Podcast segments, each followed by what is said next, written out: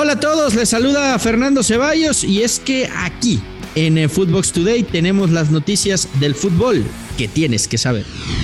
El Tri jugará con público. La selección nacional de México podrá jugar con público en el Estadio Azteca en los partidos eliminatorios en contra de Costa Rica del 30 de enero y frente a Panamá el 2 de febrero. La exclusiva con Fernando Ceballos.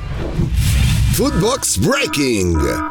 La selección mexicana jugaría con el 20% de aforo sus partidos de la eliminatoria contra Costa Rica y Panamá. Esto es porque han llegado a un acuerdo y será un aforo limitado para el uso de patrocinadores por los acuerdos comerciales que tiene la selección mexicana de fútbol.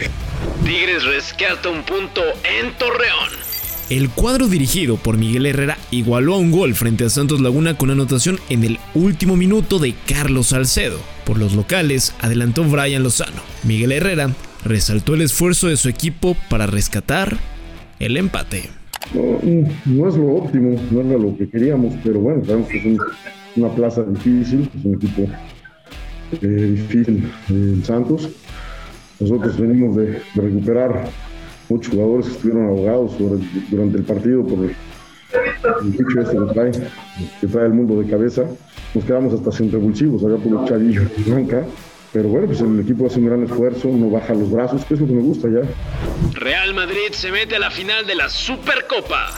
El equipo merengue doblegó tres goles a dos a los culés en las semifinales de la Supercopa de España en Arabia Saudita en un juego que se tuvo que definir en tiempo extra debido a que empataron a dos tantos en el tiempo regular.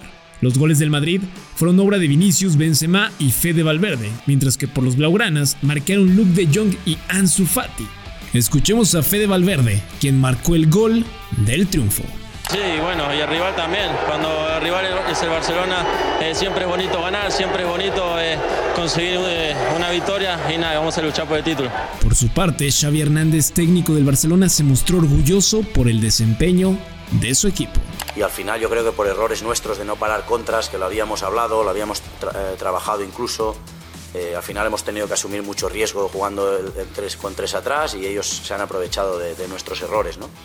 Bueno, es un Real Madrid fuerte, ya lo sabíamos, pero creo que el Barça ha competido bien y, nos vamos, en cierto modo, orgullosos porque es un punto de inflexión en sensaciones, pero muy tristes por el, por el resultado. Oribe Peralta se retira. El delantero mexicano puso fin a su carrera como profesional a los 38 años de edad, con un emotivo video en redes sociales. Clubes como Morelia, León, Rayados, Santos, Jaguares, América y Chivas fueron parte de la trayectoria del cepillo. Es que el silbato marca un cambio de juego que me lleva a continuar mis pasos fuera de las canchas. Solo puedo decirte gracias. Gracias por siempre recordarme que tanto en el fútbol como en la vida, el mayor rival a vencer es uno mismo. Y que las más grandes victorias se cosechan cuando te diviertes. Porque todo es un hermoso juego.